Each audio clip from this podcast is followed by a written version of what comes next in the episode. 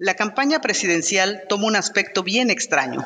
Desde hace algunos días, los periódicos lerdistas y porfiristas se han estado cumplimentando tan solo, en tanto que se han unido estrechamente en su animosidad contra la prensa juarista. El siglo, después de enarbolar ostensiblemente la candidatura del señor Lerdo, ataca con mucha actividad la del señor Juárez, declarando que no combatirá sino pasivamente la de don Porfirio Díaz. La revista ha tenido la extraña idea de anunciar al frente de sus columnas que sostiene la no reelección del señor Benito Juárez. México y Europa, 7 de febrero de 1871. Hola, les damos la bienvenida al podcast A las urnas, historia de las elecciones en México. Somos Alicia Salmerón, Alfredo Ávila y Fausta Gantuz y somos integrantes de Atarraya, Historia Política y Social Iberoamericana. Este episodio se titula La prensa, espacio de combates electorales.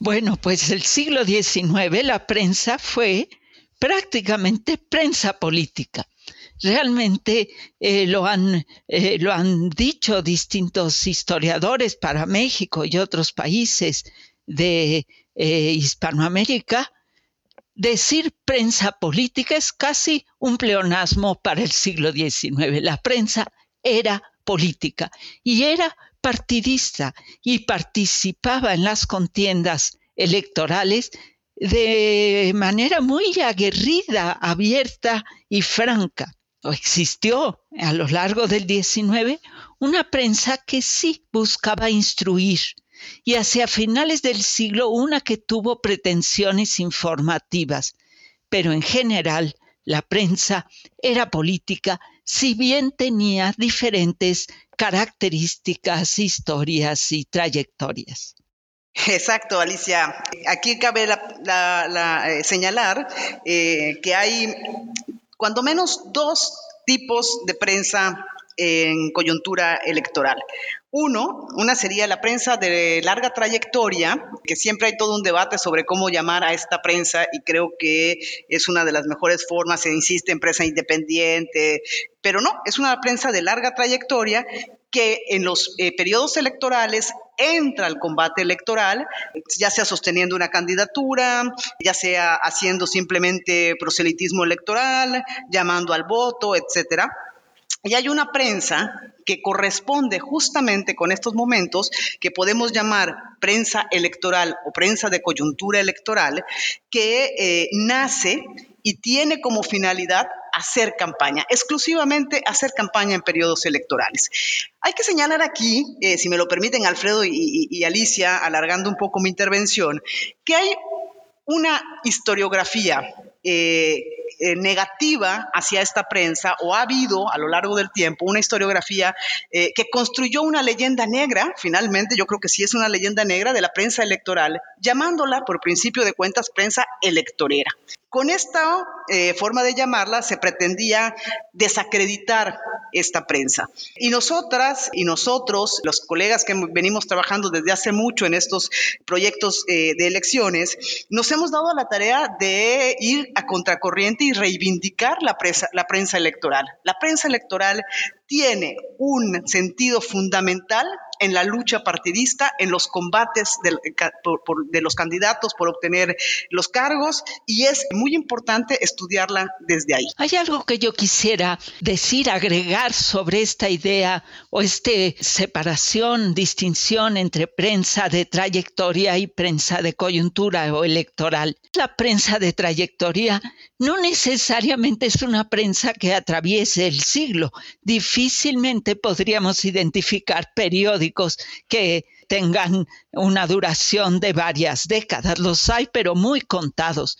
Realmente la prensa tuvo un inicio, y ahora Alfredo, que es especialista en esto, nos va a hablar, muy accidentado. La prensa periódica aparecía unos meses, un año, muy breve. Claro, lo que había eran decenas, cientos de títulos de periódicos y competía con un género que fue muy importante en las primeras décadas del México independiente, el de la folletería. Se hacían la competencia y eran dos impresos con características muy propias, si bien ambos muy políticos, ¿verdad, Alfredo? Claro, la primera vez que se, se estableció la libertad de prensa en México fue en 1812, todavía bajo la Constitución de Cádiz, y lo primero que hicieron los periodistas fue publicar periódicos y folletos, hojas volantes que invitaban a la gente a participar en las elecciones. Es muy interesante. La primera vez que hay libertad de prensa, tenemos a José Joaquín Fernández de Lizardi publicando su periódico El Pensador Americano y tenemos a Carlos María de Bustamante publicando El Juguetillo y ambos lo que hacen es invitar a la gente a votar invitar a la gente, a los ciudadanos de la Ciudad de México en concreto, a que salieran a votar en las elecciones de noviembre de ese año. En la época independiente, por supuesto, los periódicos también eh, mantuvieron esa, esa posición.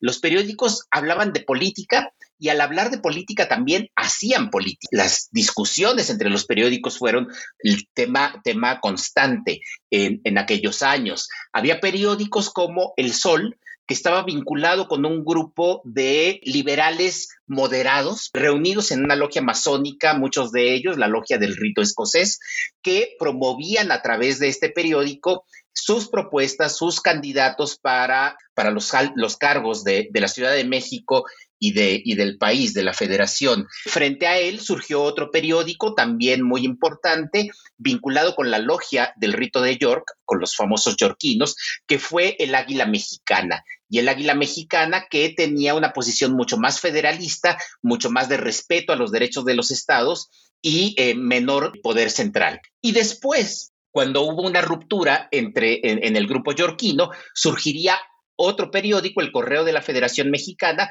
que tenía posiciones muy radicales frente a las elecciones. Ellos estaban a favor de la participación popular, no solamente al emitir el voto, sino también participar de manera directa en muchas tomas de decisiones. Entonces, tenemos estos periódicos de la época. Y como bien dijo Alicia, además están los folletos y las hojas volantes que también tenían impacto en, en las elecciones. Los folletos tenían, Alfredo, según, según entiendo, un juego muy especial porque no se comprometían con una publicación, digamos, recurrente cada semana, cada día, cada 15 días, sino que salía uno cuando había un tema que quería tratar.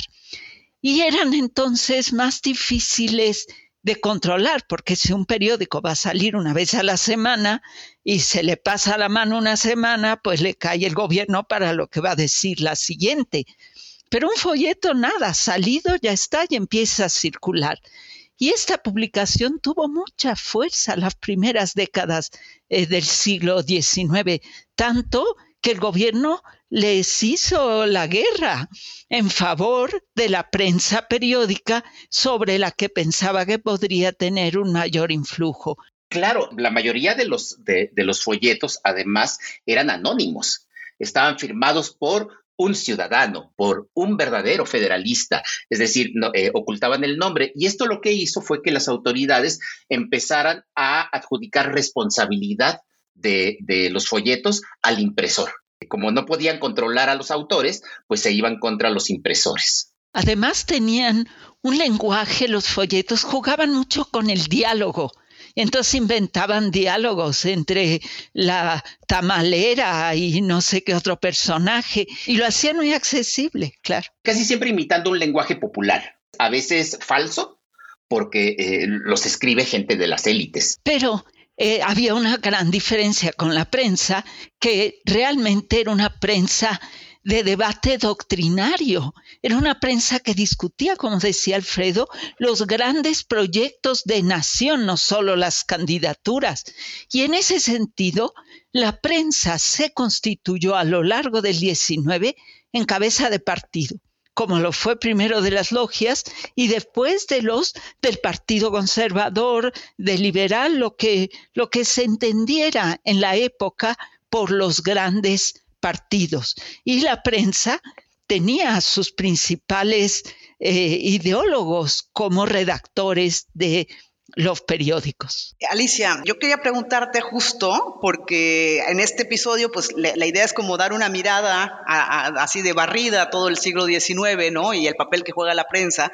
Tú has estudiado la segunda mitad, para la segunda mitad del siglo, el tema de estos periódicos electorales asociados justamente con los clubes electorales y cómo se establecen estos vínculos de, ida y de vuelta de uno hacia otro. ¿Por qué no nos platicas un poco de, de este. El club electoral es una forma de organización de la ciudadanía para contender en elecciones. Se forman unos clubes en los años 20, pero luego eh, después de las elecciones del 28 decaen un poco y eh, de 1828 quise decir, y renacen con el plan de Ayutla y cobran gran fuerza durante la República restaurada. Se comienzan a constituir clubes para hacer campaña electoral en las ciudades, los ayuntamientos, dos, tres clubes según el grupo al que quisieran apoyar. Pero, ¿cómo se expresan estos clubes? ¿Con periódicos? Entonces nace un club, eh, se llama el Club Hidalgo y crea un periódico de estos que tú explicabas al principio, Fausta, un periódico electoral de coyuntura, cuya vida pues es la misma vida del propio club. Efímera, pasan las elecciones, desaparece el club, desaparece el periódico. Aunque hay un juego muy interesante en el que hay veces que hay periódicos que tienen de, una trayectoria mayor, que tienen un, un juego político recurrente en torno a las elecciones, pero que ya no solo quieren hacer campaña y movimientos de opinión por escrito, sino movilizar el voto. Y entonces en su propia redacción crean un club electoral que sale a las calles a promover el voto, a organizar a la gente para que vaya a votar el mero día. Incluso hay clubes formados en periódicos, como el Club Morelos, que fue creado por la vanguardia, por un periódico eh, ligado al ejército, pero también a las organizaciones obreras, que hace asambleas electorales en Ciudad de México para promover una candidatura en particular. Eh, estaba pensando en el, justo en el libro que, que, salió hace ya un, un, año, dos, ya no, ya no me acuerdo, a campañas, agitación y clubes electorales, Alicia Alfredo, en el que justamente también en varios de los trabajos lo que vemos es cómo el papel de la prensa es fundamental en las campañas. Y esto lo digo con énfasis porque eh, hay que señalar a nuestros escuchas que sí había campañas políticas en el siglo XIX, no campañas como las pensamos para el siglo XX, la segunda mitad, o para eh, este siglo XXI, las décadas que llevamos, tienen otro, otro, otras características, pero son campañas políticas en las cuales se van experimentando diferentes formas que luego se van a consolidar para el, para el siglo XX. Y aquí los, los periódicos son fundamentales, estos periódicos electorales que promueven una candidatura, pero que también se dedican a hacerle la campaña a los, a, los de enfrente en contra. O sea, hay un verdadero movimiento eh, que se genera en la prensa y se busca movilizar el voto como se hacía ya desde la época de las primeras décadas, Alfredo. Yo, tengo una pregunta para, para, ustedes dos que son especialistas en, este tema. la prensa es importante para la movilización del voto, pero ¿qué sucede en un país en el que la mayoría de la gente no sabe leer? Entonces, ¿cuál es el impacto de la prensa y, a qué medio se recurrió para que la prensa escrita tuviera impacto en votantes que pues en su mayoría no sabían escribir ni leer? Alicia, ¿quieres contestar? Efectivamente, claro. Lo que pasa es que aquí hay que tener en cuenta cómo se leía en el siglo XIX. Nosotros estamos acostumbrados hoy en día a leer individualmente. De hecho, nos encerramos en nuestro cubículo para que no haya ruido y nos podamos concentrar. Esta no es la forma en que se leía en el periodo colonial ni en el siglo XIX. La lectura era una actividad colectiva se leía en voz alta, en familia, en tertulias, en el café, en la plaza pública, se leía, se pegaban cartelones en las esquinas del, del mercado de los edificios públicos y había un personaje contratado por el ayuntamiento que leía en voz alta el cartelón pegado. O sea, la lectura es una actividad colectiva, alguien sabe leer y lee. Es, digamos, hay, una, hay un proceso de mediación entre el impreso escrito y el público que tiene acceso a ese impreso vía la voz de alguien más. Y a veces ni siquiera leyendo. Alguien lo lee y va y lo cuenta y se repite y se transmite vía oral como viene la tradición de antiguo régimen. De manera que si uno ve que un periódico tuvo solamente 100 ejemplares impresos, no creamos que solo 100 gentes lo leyeron. Llegó a muchas más. Es algo difícil de medir, pero sí se han estudiado a través pues, de relatos de, eh, de época cuáles eran las prácticas de lectura. Entonces, tampoco quiere esto decir que los periódicos circulaban por todo el país y por las zonas rurales eh, como lo hacían en las ciudades. No, era quizá una cultura mucho más urbana, pero llegaban llegaban. Claro, y los periódicos también buscaron otros medios para llegar a la población, por ejemplo, eh, introduciendo no solamente texto, sino también, eh, Fausta sabe mucho de, esto. Mi posición historiográfica en torno a este tema es contraria a la corriente, eh, la que varios colegas sostienen, y cito casi de memoria una frase como la de, la caricatura es el libro del pueblo que no sabe leer. Y en sentido opuesto, yo sostengo que la caricatura difícilmente es para las masas. Y no en un sentido de, despreciativo, sino preciso. O sea, para poder entender una caricatura política hay que estar enterado del contexto en que se genera.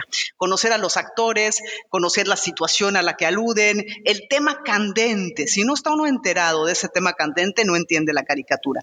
Y si no sabe leer, pues desafortunadamente difícil es, difícil que se pueda entender porque la, simbiosis de imagen-contexto es fundamental. Y, ya que, planteas esta provocación, vale la pena señalar quizá la importancia de los periódicos electorales de humor, de sátira y muchas veces de caricatura. Hablábamos hace un momento de la folletería y creo que es muy interesante el fenómeno de cómo al principio del siglo, las primeras décadas, la folletería es el gran, el gran espacio en el que se generan el pensamiento, las críticas de forma seria, de forma burlona, etcétera, y cómo eh, hay algunos trabajos que lo han mostrado, entre ellos el de Laurence Coudard, esta, esta, importancia va a ir descendiendo gradualmente a lo largo del siglo y en contraparte va a ir aumentando el número de periódicos en la segunda mitad del siglo vamos a atestiguar también cómo va a haber una prensa satírica electoral de coyuntura. Eso se ha estudiado poco, en realidad lo estamos empezando a vislumbrar y es muy interesante. Pero la prensa regular también incluía caricaturas y se ocupaban de las elecciones. Digo, uno de los referentes más importantes es eh, eh, el conocidísimo El hijo del aguizote, ¿no? Pero no es el eh, no es el único, está su papá el aguizote y van a haber otros varios periódicos importantes en este tema. Alicia, ¿tú quieres decir algo? Quiero solo agregar que esta gran variedad de periódicos, de trayectoria, satíricos y periódicos de coyuntura, debatiendo entre sí, revelan, traducen y participan de una competencia política y electoral real. Esta idea de que las elecciones se arreglaban desde arriba y ya está, la desmiente echar un ojo a la prensa del siglo XIX muestra la gran competencia política, los movimientos de opinión que se buscaban generar desde folletería y prensa de todo tipo. en todo momento, incluso en los que se consideran más estables y ya con la llamada dictadura de Porfirio Díaz que todo controlaba, encontramos periódicos compitiendo de las eh, maneras más diversas. Entonces, un poco ya pensando en, en, que, en que terminamos el episodio de hoy, yo sí quisiera resaltar el lugar protagónico de los impresos en la lucha política y electoral y cómo revelan precisamente esta gran debate ideológico y político eh, de las fuerzas en juego en distintos momentos de la vida del país. Pues eh, sin duda un tema, un tema bien interesante, la prensa como un elemento central en los procesos electorales a lo largo del siglo XIX y también a lo largo del siglo XX y de lo que llevamos de siglo XXI. La prensa está allí presente y me parece que si la aprendemos a leerla como un registro de, política, pero también como un actor político, un actor que hace política, pues podemos eh, entenderla mucho mejor y así quitarnos eh, estas viejas ideas de que hay una prensa objetiva, otra prensa que no es objetiva, toda la prensa tiene en realidad una participación política que pueden declarar o a veces no la declara, pero que está ahí. Pero que en el 19, en el siglo XIX la declaraban, no la ocultaban, salvo al mero final. Se declaraban abiertamente, partí tal periódico, vocero del partido tal, vocero del club tal.